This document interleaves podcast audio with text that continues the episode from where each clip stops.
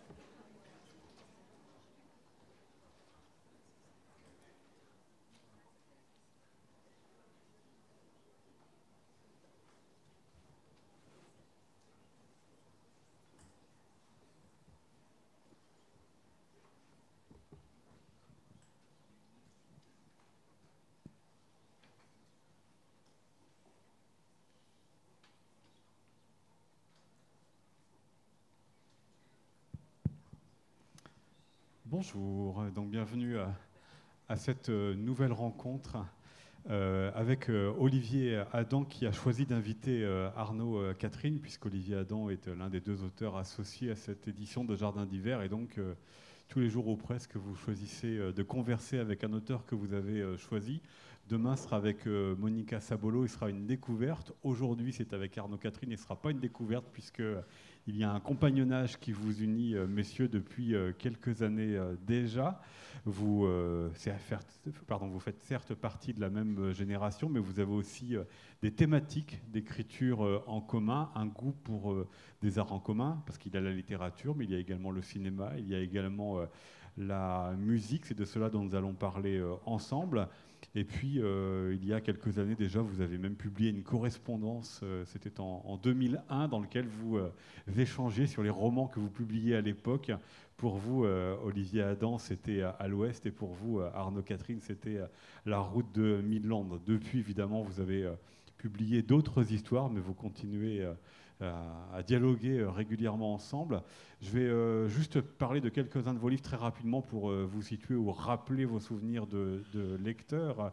donc je rappelle Olivier Adam que récemment vous avez fait paraître ce roman une partie de badminton, et puis un roman jeunesse qui s'appelle La tête sous l'eau, qui est un tout petit peu plus ancien, mais si je relis les deux, certes, c'est parce qu'aussi, avec Arnaud Catherine, vous partagez le fait de faire des romans pour tout public et des romans pour tout public, mais davantage à destination euh, du jeune public. Mais c'est que ces deux romans nous emmènent dans un même coin, qui est euh, Saint-Lunaire, avec une famille dont à chaque fois le père de famille est journaliste dans euh, le journal local.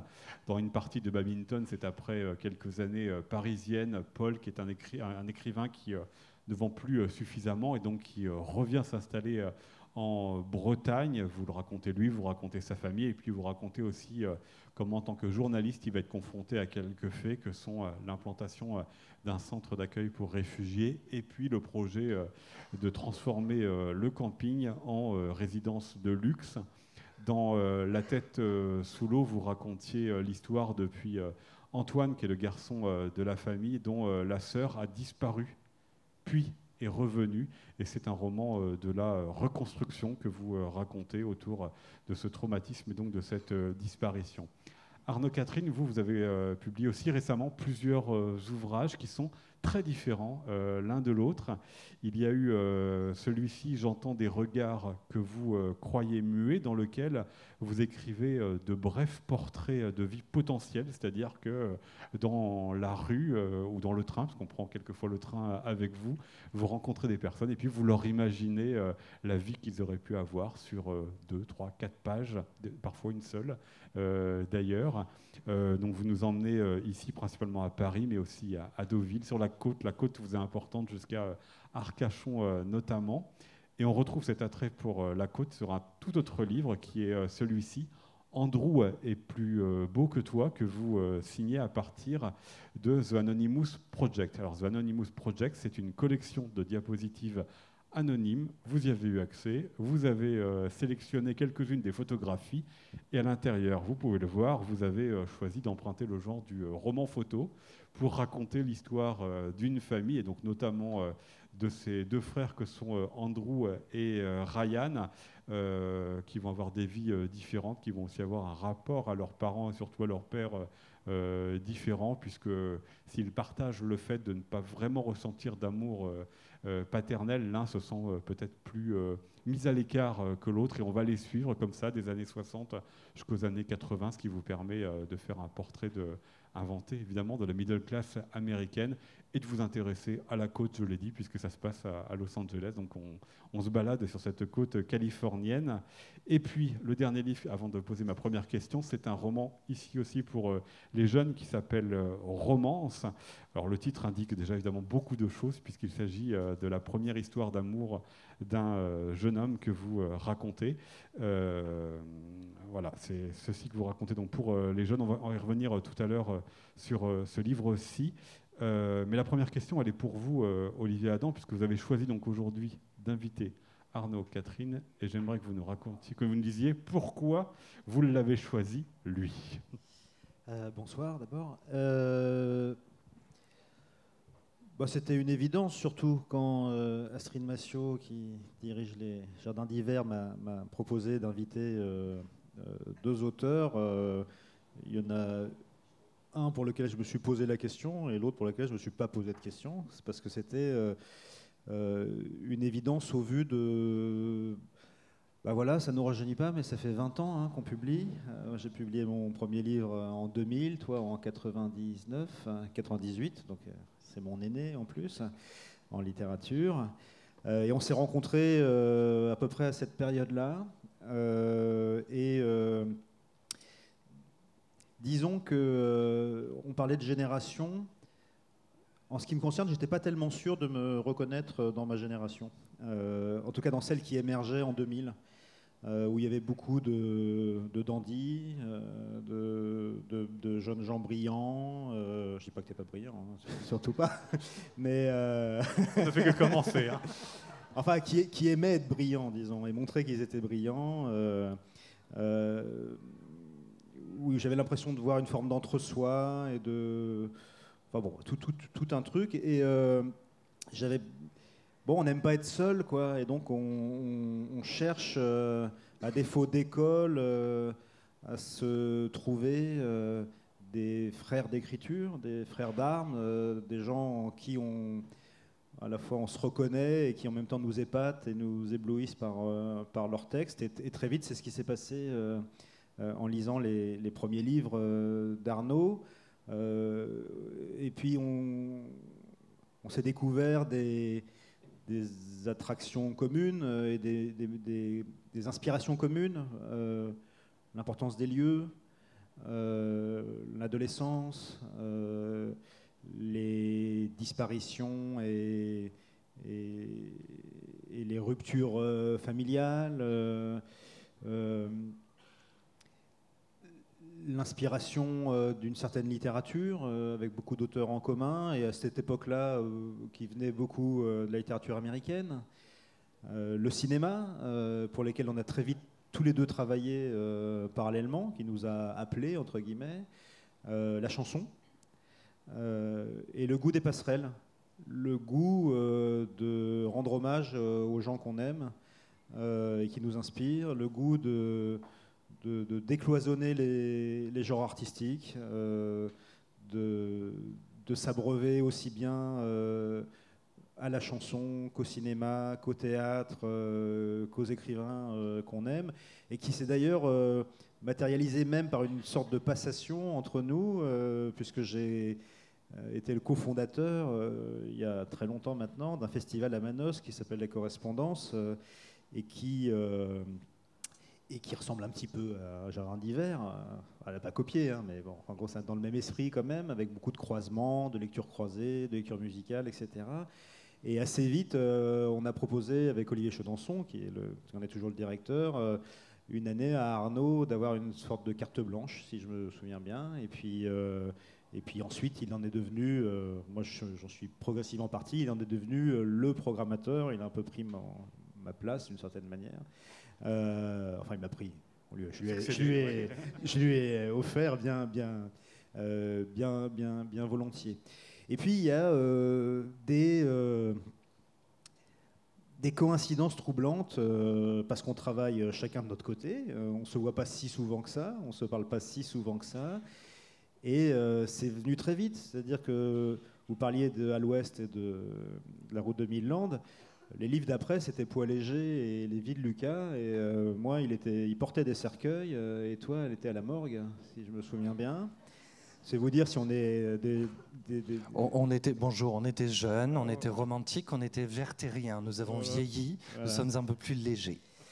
Et, je me souviens aussi d'une conversation euh, un peu déroutante chez mon éditrice, euh, Alix Penant, qui est une amie euh, par ailleurs euh, d'Arnaud, qui d'ailleurs porte un regard aussi sur ses textes gratuitement.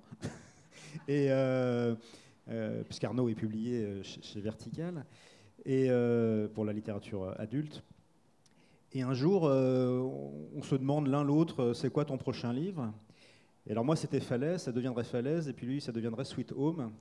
Et en fait, on, a fait tous les deux le résumé l'un à l'autre, et en gros, c'était le même livre pas si on s'en tenait au pitch. À la fin, heureusement, c'était pas le même livre, mais si on s'en tenait au pitch, c'était en Normandie la déflagration causée dans une cellule familiale par la disparition volontaire de la mère. En gros, hein. on est, donc on s'est voilà, et, ils sortaient en même temps. Donc ce qui d'ailleurs a, abouti à ce qu'il y ait beaucoup de portraits croisés, de, est-ce que la presse elle-même nous rapproche euh, par moment. Et puis, bah, ce compagnonnage, il s'est fait aussi par le fait de travailler euh, avec les mêmes gens, euh, et notamment sur notre double activité, sur le deuxième pendant de notre double activité, qui est celle de ce qu'on appelle la littérature jeunesse, et plus précisément la littérature pour adolescents, qu'on appelle aujourd'hui la littérature jeune adulte. et qui là est un genre assez particulier et qui nécessite un peu d'avoir une position euh, assez précise sur ce que ça peut vouloir dire, que la littérature, on en reparlera sûrement après, que la littérature euh, jeune adulte. Et on a le même avis sur, euh, je crois, sur, sur, ce que ça peut vouloir dire, et donc sur l'éthique entre guillemets qu'on doit, avoir quand on écrit ces livres-là. Et en plus, on publiait sous les ordres, non, sous le regard bienveillant de la même éditrice pendant longtemps, qui était Genèse Brisac. Euh, puis, euh, quand nous en sommes devenus euh, orphelins ou, autres, nous avons continué tous les deux ce chemin dans ce secteur de la littérature, dans la même collection encore, puisque Romance, comme À la place du cœur, et comme La tête sous l'eau, et comme mon prochain qui sort en mai, qui s'appellera Les Roches Rouges, sortent dans la collection R, dirigée par Glenn Tavnek, avec qui nous travaillons tous les deux. Donc ça faisait quand même une grosse somme de, alors on a qu'une heure. points communs. On va essayer ah, de... Ah, j'ai pas dit qu'on allait en parler tous, c'est pour ça que je, maintenant vous choisissez ce qui vous intéresse. Voilà, je vous remercie euh, euh, Olivier. Euh, mais peut-être à revenir effectivement à Arnaud Catherine sur ce que disait Olivier Adam sur le fait qu'il y avait des correspondances dans certains de vos romans. Alors correspondance de sujet en plus doublée d'une correspondance temporelle. Est-ce que vous avez l'impression l'un et l'autre de vous influencer? Non, parce que hum, on ne s'en parle pas chemin faisant. C'est ça qui est, assez extraordinaire. Et hum, les frères, on les trouve, hein. on les fabrique pas, on les, on les rencontre. Et, jusqu'à aujourd'hui, on ne se parle toujours pas chemin faisant de ce qu'on écrit. Forcément, ça parle de la question de la génération, c'est obligé. Euh, on est arrivé euh, à l'écriture avec euh, un certain nombre de, choses en commun qui sont euh, celles de notre génération. Euh, on est né à l'amour et à la sexualité avec le sida. On nous a expliqué qu'il n'y avait pas de travail. bon, il y a des choses qui nous constituent, qui constituent soit un socle, soit un socle fendu ou fragile ou fébrile. Et voilà, on est arrivé avec ça à l'écriture. Et, et vous savez que pour qu'il y ait roman, il faut qu'il y ait obstacle, il faut qu'il y ait conflit. Donc toutes ces choses euh, qui ont, été, qui ont un peu marqué notre génération, euh, on est arrivé avec dans le champ romanesque et on s'est mis à, tous les deux oui, à raconter des histoires proches. Mais moi j'aime beaucoup, euh, il y a des écrivains qui supportent pas ça, qui supportent pas les cousinages, les fraternités, qui les subissent et qui les fuient parce qu'ils veulent être seuls dans la place. moi ça m'a toujours au contraire réchauffé de savoir que on soufflait sur les mêmes braises ou qu'on essayait d'éteindre les mêmes incendies.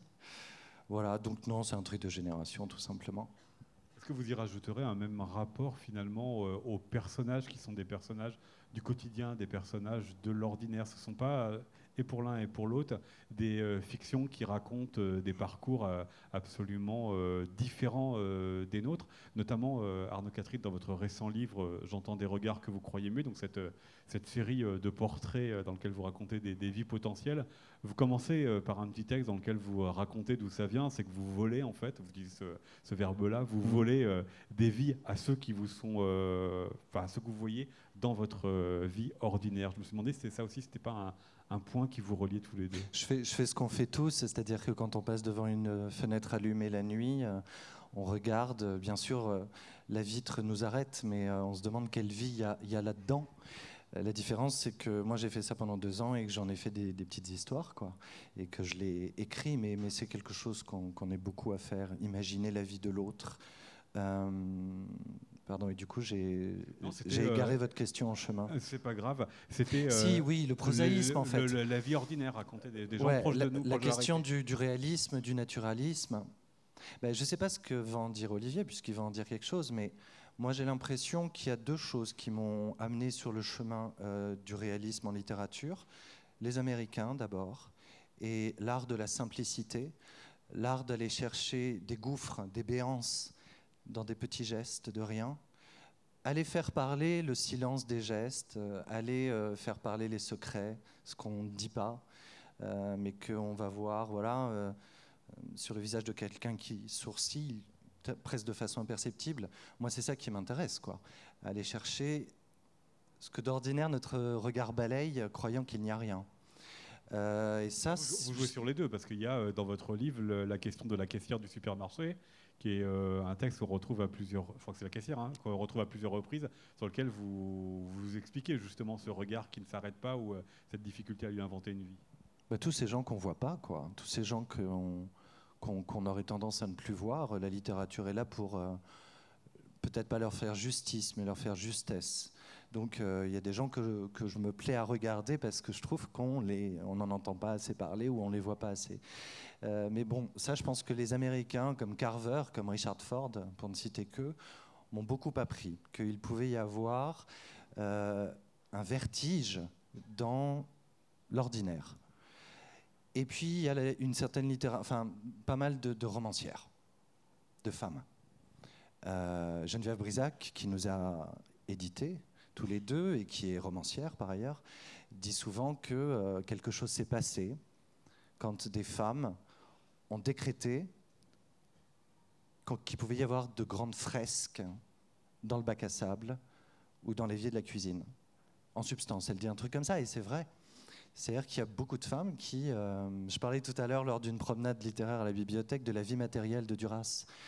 Euh, dans la vie matérielle, le chapitre sur les maisons, sur le rapport de Duras à la domesticité, mais proprement ultra romanesque. Alors moi, c'est tous ces auteurs-là qui m'ont façonné, c'est-à-dire que la grande fresque virile m'ennuyait. Joyce m'a toujours ennuyé. Euh, c'est très bien qu'il existe, etc., tout ce que vous voudrez. Mais j'avais envie d'aller chercher euh, ouais, dans nos vies ordinaires ce qu'il pouvait y avoir de bouleversant.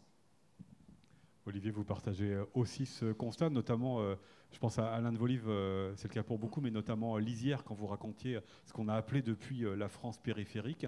Bah, pour beaucoup dans le monde littéraire, ce n'était pas forcément un objet de littérature. Hein. Or, c'était les gens ordinaires, c'était vous, c'était nous. Oui, c'est mon seul, enfin c'est mon sujet principal. L'autre, le deuxième étant euh, aussi une histoire de vie potentielle hein, euh, dont parle Arnaud, mais c'est ma série de livres d'épaule. Dans ce cas-là, euh, c'est ma propre vie potentielle. Il y a quatre de vos romans dont le personnage principal est Paul. Il y a l'espèce de double, et je l'imagine une sortie de route. Il, ça part, il part d'une situation qui est à peu près la mienne, et puis il y a quelque chose qui qui dévie et qui va faire que, euh, que je vais m'inventer une vie qui n'est pas la mienne. Mais on fait ça beaucoup, euh, tous les deux. Le, fameux titre euh, d'Emmanuel Carrère, D'autres vies que la mienne, c'est un peu. D'autres vies que les nôtres, c'est un peu ce qu'on fait beaucoup, notre programme. Et même quand je fais des pôles, c'est quand même une d'autres vies que les miennes, puisque précisément, c'est moi, mais, mais, dans une vie qui n'est pas la mienne. pour, ce qui est du. Oui, de de l'empreinte, enfin de du terrain euh, sur lequel on, bâtit nos livres. Je retiens beaucoup cette histoire de, littérature américaine parce que moi, je me souviens très bien que quand j'ai commencé à découvrir notamment Raymond Carver, euh, il y a eu euh, quelque chose de l'ordre de l'autorisation pour moi. C'est-à-dire que j'ai découvert, à mon grand étonnement et à mon grand soulagement, que j'avais le droit d'écrire sur le monde d'où je venais, que, j'avais le droit, parce que dans les livres que je lisais autrement dans la littérature française, et heureusement ça a beaucoup changé, euh, on ne parlait que euh, de la grande bourgeoisie, euh, des hautes sphères, des artistes, des intellectuels, des... et même si c'est des livres, même on va parler par exemple de Sagan, j'adore Sagan, mais simplement... Ah oui, tu touches pas à ça. Non, mais simplement c'était des vies qui, qui, étaient très éloignées de, de ce que j'avais connu et, et, vécu, et toujours aujourd'hui d'ailleurs. Et euh, donc il y avait un, pouvoir de fascination en tant que lecteur, mais en tant qu'aspirant auteur, euh, je ne pouvais rien en faire, euh, parce que je ne, savais rien de ces vies-là et de ce monde-là. Et en lisant Carver, je me suis rendu compte qu'on avait le droit, on, avait le droit de faire de la littérature avec le pompiste, le chômeur, le pompier, la caissière de supermarché. D'ailleurs, mon premier livre, c'était La caissière de supermarché, c'était Je vais bien, ne t'en fais pas. Et donc ça veut dire que j'avais le droit de faire des livres avec mes cousins, mes oncles, les parents de mes copains.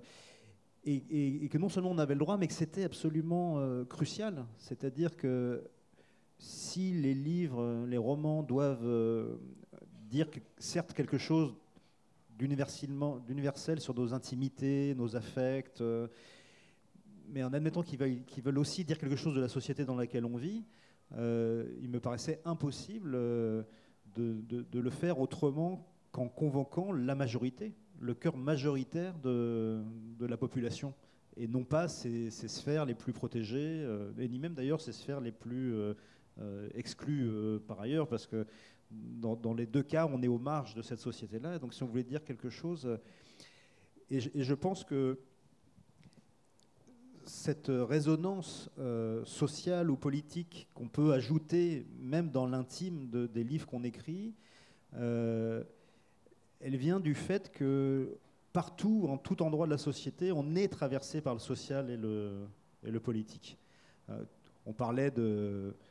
Enfin, on voit bien la question de, nos choix amoureux ou sexuels euh, peuvent être confrontés euh, à euh, des gens qui manifestent dehors pour dénier des droits. Moi, j'ai beaucoup travaillé sur. on parlait du, viril, du masculin et tout ça.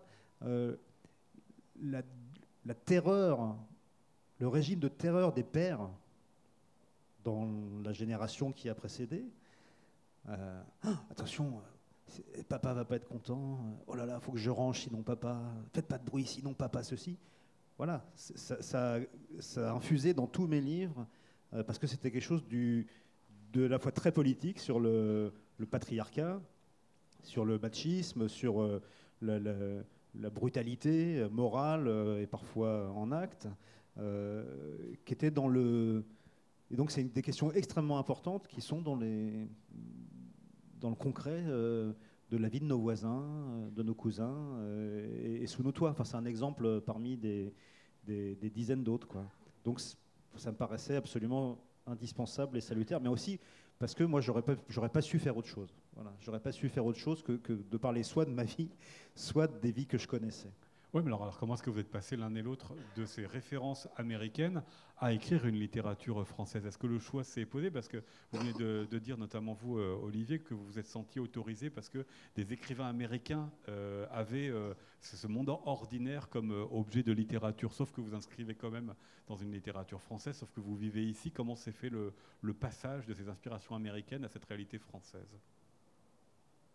Est-ce que la question d'ailleurs s'est posée tout simplement? Non, c'était. Euh, d'abord, il y, a des gens qui étaient à mi-chemin aussi. Euh, je pense à Jean-Paul Dubois, je pense à Philippe Jean, euh, enfin pour moi, quoi, qui, étaient déjà des passeurs. et, puis, et puis, non, c'est une question de, de, simplement de retenir qu'on peut le faire et, aussi de la manière de le faire. C'est-à-dire que si on prend l'exemple de Carver, il, y a la question du regard. C'est-à-dire c'est pas un regard d'au-dessus, c'est pas un regard euh, compassionnel, euh, un peu euh, humide, un peu curé et tout ça. C'est un regard droit, quoi. C'est regarder l'autre comme son frère, comme son comme son soi-même. C'est frontalement, quoi, et, et à hauteur d'homme. Et même, comme disait Henri Calais, à ras d'homme écrire vraiment. Euh, l'image que j'ai toujours de Carver, mais elle est peut-être fausse, c'est que quand il écrivait euh, sur le chômeur euh, accoudé au bar, qui est un problème d'alcool avec la, pompiste, la barmaid et tout ça, lui, il n'est pas plus avancé que les autres. ok, il griffonne des notes, mais il n'en sait pas plus sur la vie que les autres, il n'est pas plus avancé que les autres, et donc, quand il écrit sur eux, il écrit à égalité. Et vous, Arnaud Catherine, cette influence américaine, vous qui, dans euh, Andrew est plus beau que toi, donc ce roman photo, finalement, revenez aux États-Unis, puisque c'est une histoire euh, là-bas. C'était un moment, euh, Olivier a dit une chose qui est extrêmement importante pour nous, mais qui est importante dans toutes nos vies, c'est l'autorisation. L'autorisation, on bataille, on bataille, et puis un jour on se la donne. ces Américains, ils m'ont aidé, et je suis revenu un peu décomplexé. Tout ça ne parle que d'une chose, j'avais un complexe d'infériorité monstrueux à l'égard de notre panthéon français. Voilà. parce qu'il y a quand même une conscience en France. donc, je suis revenu au continent littéraire français, un peu décomplexé grâce à ces Américains, et là j'ai découvert des frères et des sœurs qui m'accompagnent aujourd'hui encore. J'ai cité Duras, on a cité Sagan, enfin il y en a eu plein. Camus, je crois que le vrai déclic en France, ça a été en, lisant Camus, et notamment ce fameux étranger qu'on m'a fait étudier, comme euh, c'est le cas pour beaucoup d'entre nous. Et j'étais sidéré parce que je me suis dit, voilà, le dispositif stylistique et lexical est extrêmement simple, voire pauvre. Et ce livre est d'une profondeur inouïe. Voilà, donc vous voyez que j'étais encore en train de traquer quelque part quelque chose de l'ordre de l'épure qui pouvait me rassurer comme un miroir, me dire, euh, euh, parce que j'avais une petite voix, euh, au chant c'est pareil d'ailleurs, puisque je me suis remis à, faire ça, à chanter, je sais que j'ai des cordes vocales assez, assez ténues. Et le jour où je me suis dit, tu as le droit, alors moi c'était pas la source d'inspiration, tu vois, c'est pas ce que j'allais raconter, c'était de le faire comme ça, avec une économie de moyens, voilà, pour vous répondre sommairement j'ai trouvé suffisamment d'auteurs français pour me décomplexer et m'amener à ma petite voix et à me dire voilà, en fait, je me, un jour, je me suis dit le but n'est pas d'avoir de la voix, mais d'avoir une voix. Comme on le dit, j'avais cette discussion avec mon père tout le temps. quand il fustigeait les Jane Birkin et tout, en disant elle n'a pas de voix. Je dis on s'en fout, il faut avoir une voix. Bon, en littérature, c'est pareil. Hein. Mais là-dessus, il euh, faut, aussi, faut aussi dire d'abord qu'en France, il y aussi une, en plus de Camus, il y avait aussi une, comment dire, une, histoire d'une littérature qu'on va appeler euh, minimaliste, euh, même si le mot n'est pas formidable, de Henri Calais, Raymond Guérin, Bo, Emmanuel Bove, Georges Perros en un sens aussi, parce que c'est extrêmement ascétique. Euh, comme prose. Donc, donc, ça, venait pas, ça venait rencontrer aussi euh, le continent américain et cette manière-là euh, avec les choses. Et puis, on parle de, la chanson, mais 2000, quand on commence à écrire, euh, c'est aussi l'avènement euh, des, des, minimalistes français de l'époque. Euh, alors, Dominica, en premier lieu, qui, le revendiquait, ce, minimalisme-là. Mais autour de lui, il y avait Miossec, il y avait Catherine, enfin le Catherine des débuts, avant qu'il fasse le foufou, mais voilà. et, et ça reste un très très très grand poète. Non, non, hein. bien sûr. Mais, mais où il y avait cette idée que pour que ça résonne, il faut qu'il y ait du vide autour. Il faut qu'il y ait du qu'on travaille les silences pour que ça résonne plus fort, qu'on travaille la retenue pour que ça soit plus déchirant euh, et, émouvant, euh, qu'on n'est pas bavard. Alors moi, je suis devenu très bavard et dans la vie et euh, dans mes livres d'ailleurs, mais, en tout cas, ça s'est fondé.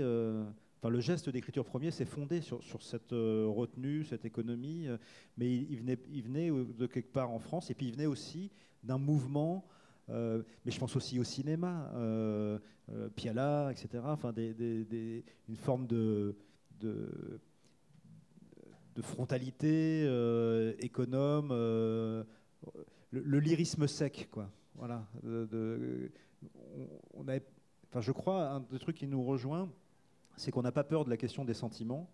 c'est pour ça que je parlais d'une génération d'auteurs qui, qui, qui, faisait un peu les malins sur les sentiments et tout ça, mais que sans, ne pas travailler la question des sentiments, par exemple, ça ne veut pas dire faire une littérature euh, euh, sentimentale euh, qui bave. Quoi. Ça, justement, ça se décuple par la retenue et par la pudeur, et, parce que ça aussi, c'est un mot important, je crois, pour toi. La pudeur. Oui, ça nous, ça nous rassemble, ce paradoxe consistant à exposer une parole intime et à être de farouche pudique. Et le type euh, avec qui tu faisais une lecture musicale hier, Florent Marché, Florent Marché que je connais bien, euh, a ça aussi. Moi, ça me, ça me, parle beaucoup ce que tu dis sur la chanson. Je crois que c'est vraiment euh, une chose de notre génération, ah, cette façon d'avoir tout d'un coup de s'être dit, mais en fait, la poésie moderne, elle est là. Et elle était déjà là avec Brel, Barbara, Ferré. Mais tout d'un coup, on a été plusieurs de notre génération, et j'imagine d'autres générations aussi, à se dire, tiens, qu'est-ce que c'est que, que ce dédain qui a sévi pendant si longtemps, considérant, considérant la chanson comme un, un art populaire, donc secondaire, voire tertiaire en fait, ça fait partie du champ littéraire. En fait, Dominica, c'est un écrivain, c'est un auteur, et ce avant qu'il publie des livres. Euh, on, a, on a été vachement marqué dans notre génération par ça. De toute façon, la preuve est faite par le fait que l'un comme l'autre, il y a des auteurs de chansons euh, qui sont des influences euh, qui ont.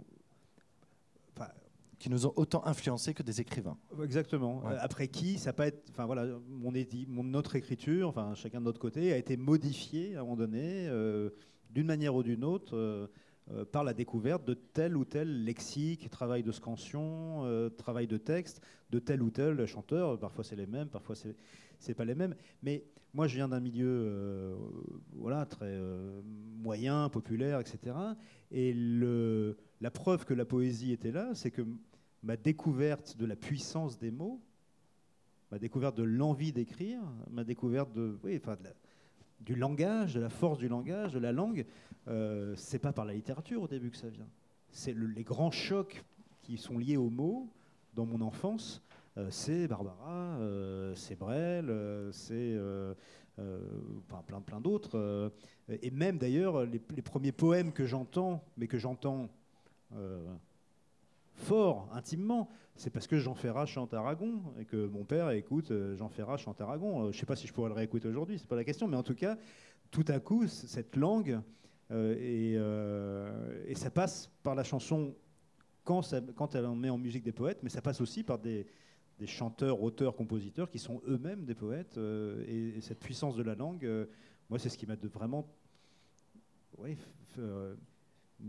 propulsé d'une manière ou d'une autre en littérature.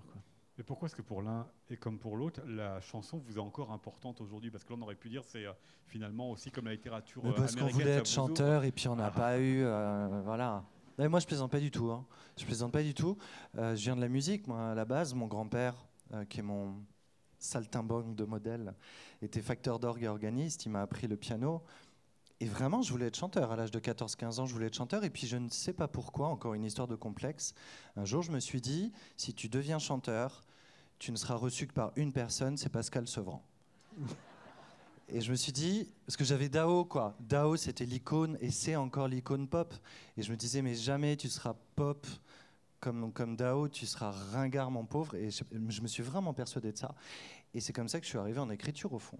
Mais moi, je voulais chanter. Oui, mais c'est un autre point commun, c'est qu'on qu vient tous les deux du piano. Toi, tu as eu un groupe, non euh, Oui, puis moi, étudié le piano. Et ça vient aussi de, mon, de, mon, de mes parents, mais de manière différente. C'est que mon, mon, mon père, euh, euh, ne pouvant pas se payer un piano, il son, son, propre père, donc mon grand-père, lui avait fabriqué une planche. et il avait dessiné les, les touches. Et c'est comme ça qu'il avait imaginé apprendre le piano quand il était enfant. C'est une cruauté. C'est dire que euh, quand il a, par la, par la, grâce de l'ascenseur social quand ça existait encore, quand, il a, quand je suis né euh, et que je suis devenu un enfant et que il a pu euh, me faire ce cadeau de me dire je vais te mettre au conservatoire et tu vas apprendre le piano et en plus on va acheter un piano, quels que soient les sacrifices que ça représente. il l'a fait comme un truc qu'il n'a pas pu faire lui et qui, et qui voulait absolument que euh, que, j'ai la chance de faire. Et, euh, et là aussi, d'ailleurs, on parle l'écriture, les premières choses que j'ai écrites, c'était des chansons, parce que j'avais un groupe euh, et que j'écrivais les paroles de ça. Et, le, le, chemin vers l'écriture, il s'est fait d'une manière un peu. en fait, moi, c'est pas parce que j'avais peur de passer chez Pascal Sevran, même si moi non plus, j'aurais jamais été aussi pop qu'Étienne Dao, c'est sûr. Mais c'est euh, le fait que tout à coup, je me suis aperçu que finalement, contrairement à ce que je croyais, la musique n'était pas le moyen d'expression artistique qui m'attendait. Euh, d'abord parce que euh, la musique était à la fois un moyen d'expression, mais est un moyen d'expression muet, d'une certaine manière, silencieux, qui ajoutait du retrait au retrait. et que quelque quelque chose en moi sentait que c'était pas bon, que, que, si j'allais m'enfermer dans la musique, je deviendrais définitivement muet, d'une certaine manière. Et alors que écrire, c'était prendre la parole. c'était oser dire, c'était oser parler aux, autres, ce que j'étais incapable de faire. Pour ça, la chanson était un terrain euh, parfait pour les romantiques qu'on était. Ouais. Moi, je me souviens quand j'ai découvert Cheyenne Automne, euh, l'un des premiers albums de Jean-Louis Murat. Euh, ça correspondait exactement à ce que je voulais. Il y avait le lyrisme, il y avait l'exutoire de la plainte ou de la lamentation, qui est merveilleusement écrite par Murat, évidemment, même si je dis plainte. Et puis je pense qu'il y avait la conscience chez nous, on ne le savait pas, on ne l'avait pas dit dans notre tête comme ça. Mais moi, je sais que quand j'ai écouté Murat, euh, William Scheller, tout ça, je me me suis pas dit, mais je sentais que c'était un art majeur. Et je pense que ça, c'est un. Je pense que les gens qui ont vécu au moment où on pouvait aller voir Barbara à l'écluse ont dû se dire ça aussi. Tiens, c'est un art majeur. Alors, il y a une chose, un, un, radotage, un hockey de l'histoire qui fait qu'à intervalles réguliers, on essaye de nous dire que, que non, c'est vraiment un art mineur il y a cette phrase de Gainsbourg qui n'était pas à prendre au sérieux parce que c'était une provocation de, le coup de l'art mineur. Lui euh, piller euh, Chopin pour faire sa propre musique. Enfin, je crois que notre génération, nous, on a vraiment pris ça avec euh, le plus grand sérieux, avec un plein premier degré. Moi, quand j'écoutais Murat, je, me disais que c'était tout à fait comparable à l'autre et à la c'était de la poésie quoi. Donc peut-être que, ça nous rattrape toujours cette histoire de chanson parce qu'on s'y est beaucoup projeté, euh, mais comme dans une matière déjà littéraire. Et que vous continuez encore aujourd'hui. Puis donc un, autre art qui vous euh, réunit, c'est aussi le cinéma. Là, j'aimerais euh, aussi que l'un et l'autre, vous nous expliquiez quelle relation vous avez au cinéma, puisque certaines de vos histoires y passent. Parfois, vous êtes aussi scénariste de ces passages. Pourquoi c'est un art aussi qui vous est important pour raconter des histoires ou pour montrer une autre version de vos histoires? Qui souhaite débuter? Moi, je ne sais pas si c'est important. Ce qui est important, c'est le cinéma, euh, pas celui auquel je participe, mais celui euh, dont je me nourris. Et, voilà, comme les livres, comme la musique, comme le théâtre, euh, c'est de la fiction. Et, et, toutes les fictions entrent dans la composition du terreau dans lequel je vais faire pousser mes livres. On parlait de, la manière de poser le regard, de, cadrer une histoire, de raconter une histoire, euh, l'éthique de ce regard même. Euh, euh, ça fait partie des influences majeures. Quand, je fais à l'abri de rien, forcément que je m'attaque à la question des migrants, à Sangatte, etc. Forcément, je suis obligé de, penser à Ken Loach, de penser aux frères Dardenne et de me positionner d'ailleurs entre ces manières très différente de, parler du social. Euh, euh, quand j'ai fait passer l'hiver, la première nouvelle s'appelle Piala est mort, et c'est une nouvelle que j'ai écrite le soir de la mort de Maurice Piala, euh, et qui en même temps travaille une certaine esthétique, un certain rapport à la fatigue, à la tristesse qui vient tout droit de nos amours, de nous ne viendrons pas ensemble et tout ça. Euh, et puis il y a du romanesque dans le cinéma chez Truffaut, il y a énormément de romanesque, chez Arnaud Desplechin aujourd'hui, il y a énormément de littérature et, de romanesque, donc les passerelles sont euh, très naturelles. Après, pour mon travail au cinéma, euh, c'est plus un cadeau, quoi. C'est-à-dire que déjà, je n'imaginais pas être publié un jour, encore moins avoir des lecteurs. Alors, en plus, qu'on m'appelle pour travailler au cinéma, là, c'était un peu le, oui, le, c'était le cadeau. Mais alors moi, mon travail dans ce cas-là, ce que j'aime, c'est que d'abord, c'est un travail qui nous sort de la solitude de l'écriture, parce que c'est un travail d'échange, parce qu'on écrit toujours, quand on est scénariste, avec, puisqu'on est dans un cinéma français qui est le cinéma d'auteur, où donc l'auteur est auteur-réalisateur, ce qui fait que le réalisateur est aussi l'auteur du scénario, donc on est juste co-auteur toujours, même quand c'est une adaptation de mes propres livres. J'ai collaboré à 10 long métrage, 11 maintenant, celui que je suis en train de faire, dont 8 ou 7 sont des, adaptations de, mes livres, mais il n'empêche que je n'ai pas l'impression d'être l'auteur de ces films. Euh, mon travail, euh, qui est très reposant de ce point de vue-là, euh, c'est de revenir à une position très modeste d'artisan, de technicien, technique narrative, technique science des personnages, acquise par la littérature, et de les mettre au service d'un artiste et d'un auteur et de l'aider à aller vers sa vision. Vous n'avez pas la frustration que ça vous échappe en partie ou ah, Surtout euh, pas. Faut que ce n'est pas vous, à final, qui signez le, film. Quand j'ai rencontré Jean-Pierre Améris, quand j'ai rencontré Philippe Fioret, quand j'ai rencontré euh, Alcantara, enfin tous les gens qui ont mis qu'on portait à l'écran mes histoires, quand c'était pas des scénarios originaux, euh, c'est la première chose que je leur dis. Je, dis, je, m'en fous que vous soyez fidèle au livre. Le livre, j'ai pas besoin qu'il soit porté sur un écran, moi. Il existe. Si quelqu'un veut savoir quel film ça ferait, il a qu'à le lire.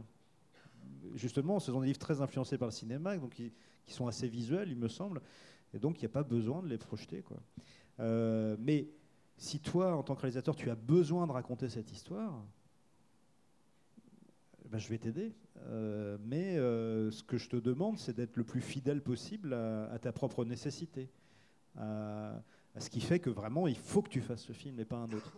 Que tu as trouvé bizarrement dans une histoire qui n'est pas la tienne à la base, l'histoire que tu veux absolument raconter pour dire ta vision du cinéma, ta vision du monde, de la vie, des relations entre les gens, enfin, ou, d'un thème politique, quand on, si on parle de, de de l'adaptation de l'abri de rien, puis du film Welcome que j'ai que j'ai euh, coécrit.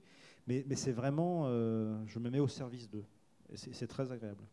Et vous, euh, Arnaud Catherine, vous aussi qui avez une écriture très visuelle, parce que, alors certes, c'est évidemment Andrew est plus beau que toi, c'est à partir de diapositives, de photos, mais dans J'entends des regards que vous croyez muets, ces galeries de, enfin, ces, portraits sont d'abord ce qu'il y a dans votre regard. Donc oui, tout part d'image. Voilà, il y a une très grande place mm. de l'image chez vous. Hein. Oui, on est façonné par ça. Euh, moi, je ne suis pas aussi fasciné par le cinéma qu'Olivier. J'aime ça, hein. il y a des films que j'adule.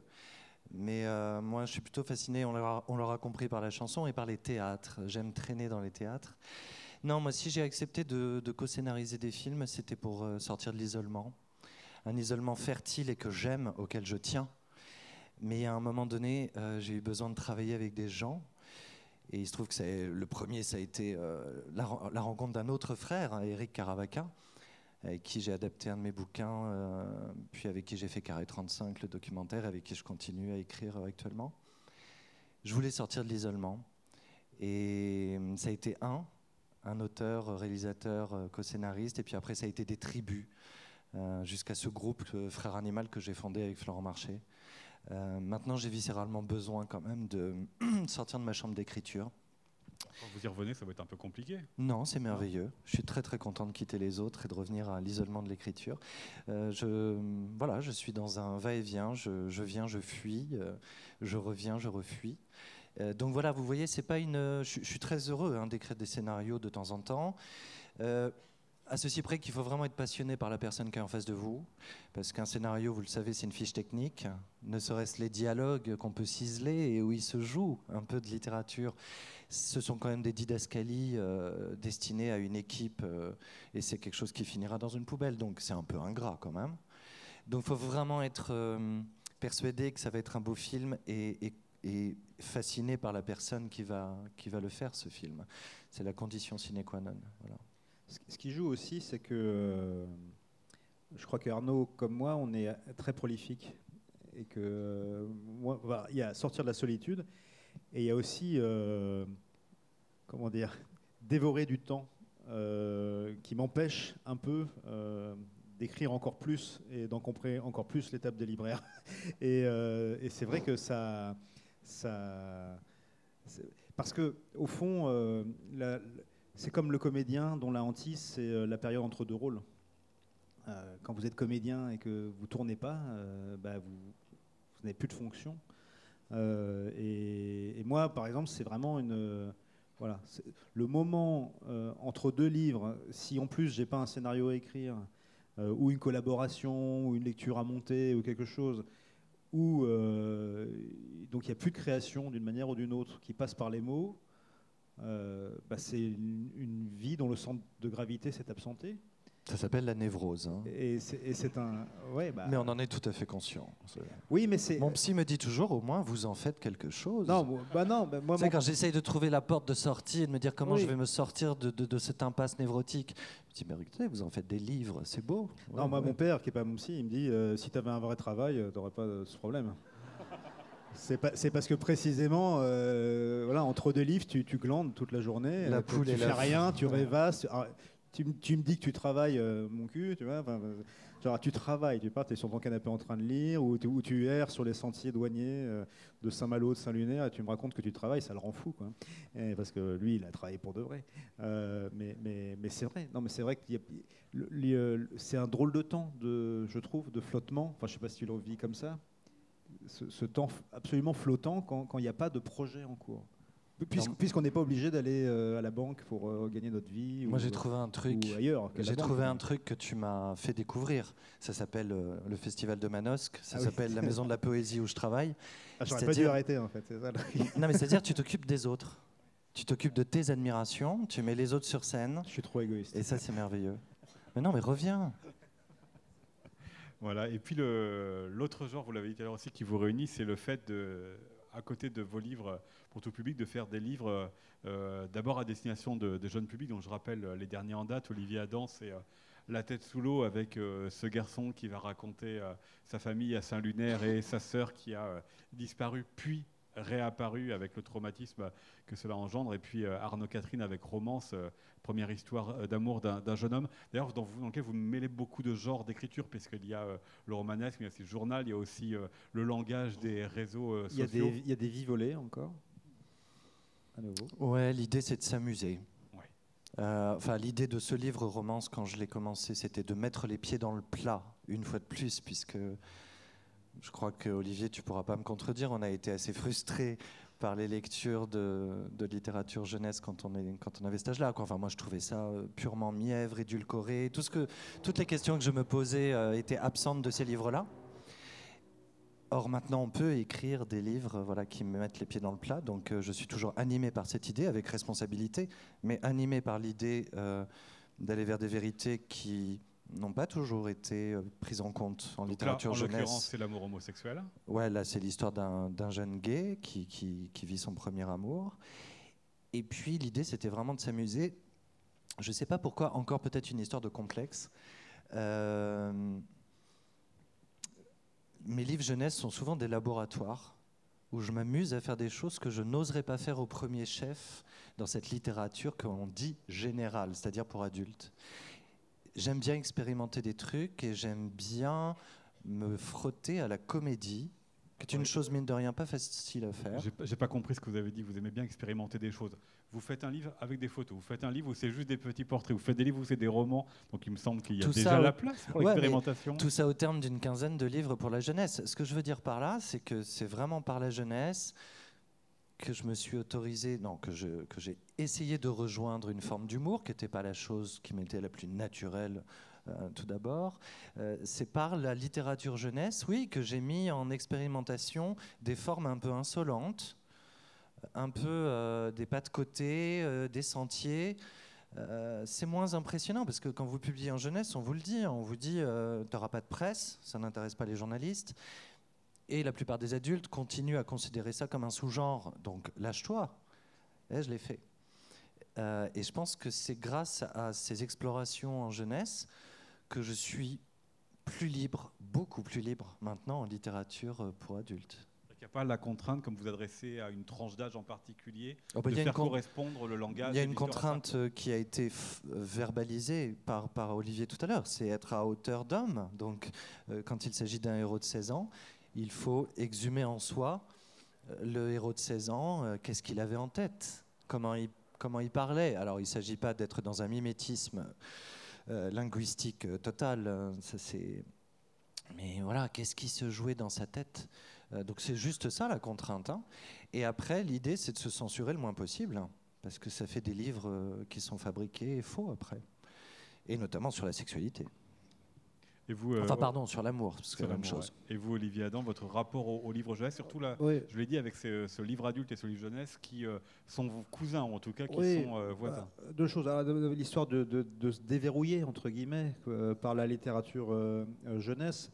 moi, je, je l'ai vécu surtout par le fait que puisque vous vous mettez dans la peau d'un adolescent, vous faites appel à votre propre adolescence, et que le déverrouillage, c'est un déverrouillage parce que vous faites appel à votre part adolescente, donc une part plus à fleur de peau, euh, plus hypersensible, plus borderline, plus euh, euh, quasiment maniaco-dépressif, dire avec des, états limites tout le temps, des très grandes peines, des, très grandes joies, et, et, que par rapport à mes premiers livres, entre guillemets, adultes, qui étaient justement très corsetés dans leur minimalisme et leur sécheresse formelle, ça m'a permis de voilà d'être un peu, plus euh, le, cœur au bout des doigts quand même, tout en essayant de ne pas verser dans, le pathos.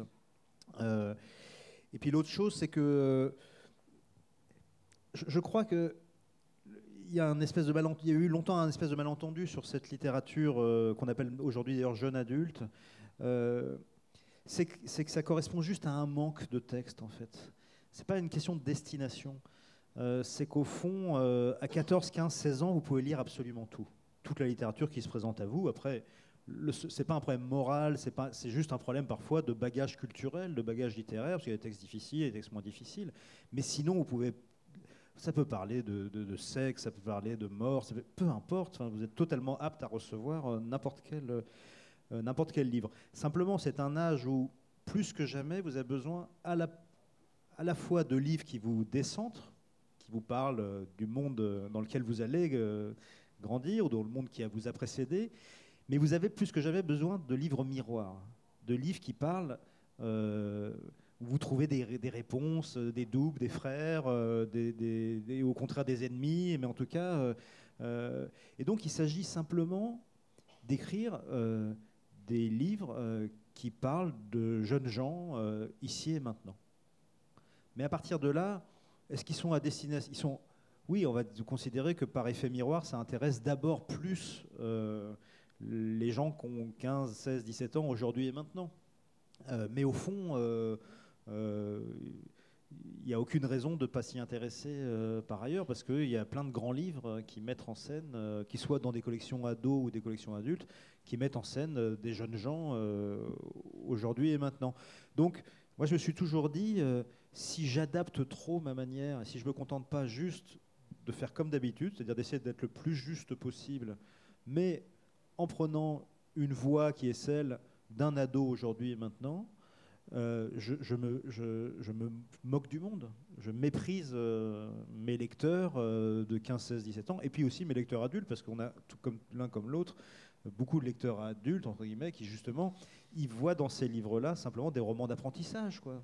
oui, c'est ça. Bah, voilà, ce qu'on pourrait dire de cette littérature, de ces des collections. C'est des collections de romans d'apprentissage. Voilà. Après, la question, elle est, et c'est pas un jugement que je vais formuler là, mais je l'ai remarqué en parlant avec des lecteurs et des lectrices, euh, les adultes qui ne, il y a des adultes qui ne daignent pas se pencher sur ces collections parce que ce serait euh, de la littérature, enfin ce serait de, oui, ce serait pas de la littérature.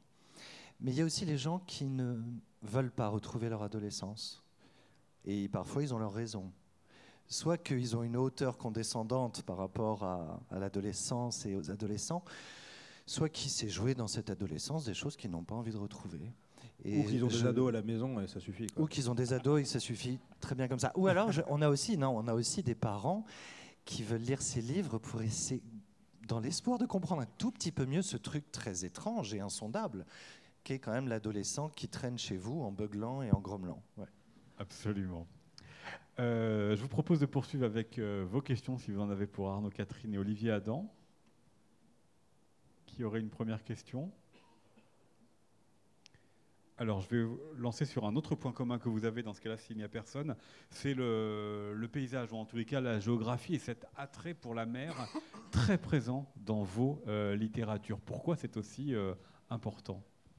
Ça, je pense qu'on euh, on ne peut pas répondre. c'est impossible, oui. On est, on est de la mer tous les deux, c'est vrai. Après, moi, je trouve que dans le champ littéraire, quand même, et romanesque, on parle énormément d'amour, ce qui est normal, très bien. On parle assez peu d'amitié. Je trouve qu'on devrait faire un petit effort là-dessus. Toi, tu l'as fait dans le dernier, quand même, sur cette amitié euh, révolue euh, de ton personnage. Et en tout cas, on parle jamais de ces grandes passions, qui pour moi sont aussi importantes que les, amours et les amitiés, les rencontres avec des lieux. Euh, alors peut-être que c'est parce que voilà, j'ai l'âge que j'ai aujourd'hui que je peux le formuler comme ça. Peut-être qu'avant je ne pensais qu'à mes amours et à mes amis. Mais aujourd'hui, j'ai l'impression quand je pense à ma Normandie, quand je pense à ma rencontre euh, récente avec le bassin d'Arcachon, ce sont des rencontres et des histoires passionnelles qui auront peut-être été aussi importantes que des, que des histoires d'amour avec des êtres humains, je veux dire, avec des amis. Et ça, sans que je l'ai du tout formulé, je pense que j'avais à cœur que ça fasse partie de mon projet littéraire depuis le début. L'amour des lieux, avec parfois je m'octroyais le droit d'aller chercher aussi euh, des clichés dans le cinéma, euh, tel le Bagdad Café euh, dans ce livre que vous avez cité tout à l'heure, La route de Midland. Enfin, en tout cas, il me semble que les lieux, les décors, l'élément naturel, je ne sais pas comment appeler ça, sont des personnages romanesques à part entière. Et qui forment les personnages. En tout cas, en tout cas ce sont des, des êtres à part entière dans ma vie, donc pourquoi ça ne le serait pas pour mes personnages de papier quoi? Et ça l'est, de fait. Et chez vous, Olivier Adam? Je crois que nous sommes fondés par, les, par des lieux, des lieux, des lieux euh, qui nous sont imposés ou des lieux que nous choisissons. Euh, euh, et, de la même manière, les livres sont fondés par, enfin, en tout cas moi, les livres sont fondés par leur, lieu. Pas, quand j'ai le lieu, j'ai le livre. Enfin, ça commence toujours comme ça. La première question que je me pose, c'est, c'est la question, c'est où je vais, où va se passer ce, ce livre avant même que j'ai quoi que ce soit. Alors évidemment, euh, ça offre euh, la lumière du livre, ça offre son rythme, parce que chaque lieu a sa propre pulsation, son propre rythme, ça offre son décor, bien sûr, mais ça offre déjà ses histoires, parce qu'un lieu, c'est des histoires, c'est des gens, donc c'est des histoires. Et c'est aussi de la politique, de certaine manière, parce que c'est une manière à la fois collective euh, et très particulière d'être traversé par ce qui traverse la société. Donc, à partir du lieu, énormément de choses sont sont déjà inclus. Et ces choix de lieux, je ne les choisis pas vraiment. Ce, sont les lieux qui me frappent, qui que j'aime ou qui me fondent. Donc c'est la banlieue de mon enfance, beaucoup. C'est euh, la côte d'Émeraude, euh, parce que euh, ça fait 20 ans que je la fréquente assidûment, dont 10 où j'y ai vécu à plein temps. et je me suis aperçu, en y ajoutant le Japon et le Portugal, et d'autres lieux littoraux auxquels je suis lié, dans le sud de la France, ou quand j'ai travaillé sur Calais, où je travaillais, ou Étretat, etc., qu'ils ont un, Voilà, à un moment donné, je me suis rendu compte qu'il y a un gros point commun, c'est que ce sont des bordures. Ce, que ce sont des lieux ce sont des lieux de bordure. et j'ai théorisé ça dans un livre qui s'appelle Les lisières, où finalement je, me suis rendu compte que ayant grandi euh, en périphérie, dans un lieu qui est au, bord de quelque chose que d'ailleurs souvent on, dont on ne connaît même pas vraiment la teneur, euh, on, nous dit simplement qu'on est périphérique, que j'étais quelqu'un de très périphérique globalement, ou quelqu'un de très littoral, ou quelqu'un d'en marge. et finalement, je me suis retrouvé à avoir une géographie intime qui est totalement... Euh, voilà, je ne sais pas l'expliquer, mais qui est totalement marquée par cette idée d'être au bord. Euh, au bord de la mer, euh, au bord extrême du continent euh, quand c'est au Portugal, au bord extrême du monde quand c'est le Japon, et avec des lieux bah, qui me touchent plus que d'autres. On a des géographies plus ou moins, on est, on est des tropismes, on est plus ou moins sud, plus ou moins nord, plus ou moins voilà. Bon voilà, moi tout le monde sait, c'est la côte d'Emeraude principalement. Et, au fond, je trouve que c'est un, c'est une forme de métaphore, ou en tout cas c'est très lié à la question de l'écriture elle-même. Euh, cette manière qu'ont les auteurs euh, de prendre part au monde et en même temps de faire toujours ce pas de côté qui nous permet de le retranscrire, peut-être de saisir les choses derrière les choses, et que ça correspond à nos... Enfin, c'est pas tellement des dons, mais c'est plutôt une disposition euh, qu'on a acquis ou qui nous a été infligée, d'être toujours un peu là et pas là en permanence, et d'être à la fois en permanence en situation d'acteurs et d'observateurs, ce qui nous permet, en plus de mener nos vies, d'inventer des histoires et d'écrire des, livres qui parlent de, la vie. Et je trouve que c'est un vrai rapport avec le fait d'être euh, comme ça, euh, dans ces lieux qui sont à la fois légèrement retirés et qui en même temps appartiennent pleinement euh, au pays. Aussi notre attrait commun pour les, les, les, les villes de bord de mer hors saison, qui portent la trace, euh, le fantôme de, l'activité, de, la, joie, du monde, de la foule, euh, et qui en même temps qui flotte un peu dans leurs vêtements, qui, qui, euh, qui, on est ces villes comme ça, présentes, absentes en permanence, alors que ce soit près de Deauville pour toi, ou, Saint-Lunaire ou autre pour moi. Voilà. Et, je trouve que ça, ça me semble absolument lié à la question de l'écriture de la littérature. Alors avez-vous une question? Une main qui se lève tout au fond? Il y a plein de mains. Ah oui, euh, on nous dit en même temps qu'il faut arrêter. Alors j'ai quand même de proposer une question rapide et une réponse rapide, madame. Bonsoir. Est-ce que votre euh, amitié pourrait faire, euh, pourrait créer un livre à deux? Pourquoi pas? Peut-être un jour ça nous prendra, ouais. On en a vu euh, récemment qui faisait ça. Lise Zeniter, qui est présente à ce festival, l'a fait. On a eu une petite correspondance qui a été publiée sur le site de la Poste. Oui, oui, il y a longtemps. Je ne sais pas si tu as relu ça. C'était, c'était bien vertérien. Euh, on, a, repris goût à la vie, euh, je supposais, depuis. bah, je sais pas, pourquoi pas. Euh, moi, de toute façon, l'idée maintenant de travailler en tandem, en duo ou en tribu m'est chère. Donc, si un jour une idée nous vient, je ne sais pas, on verra. En tout cas, c'est publiquement pas exclu, comme vous l'entendez, de mon côté. Ah oui, non, on, va pas toper là tout de suite, mais, mais mais ça pourrait très très bien se faire. Voilà, et dans cette correspondance, vous disiez, vous écriviez notamment Olivier, euh, vouloir écrire un vrai livre, je veux dire un livre imprudent et cru, un livre dangereux et irresponsable. Je vous laisse euh, deviner si euh, ça s'est fait ou non depuis 2001. Merci beaucoup à, tous les deux, Arnaud Catherine et Olivier Adam. Et vous allez pouvoir les retrouver ici pour une séance de dédicace. Merci à tous.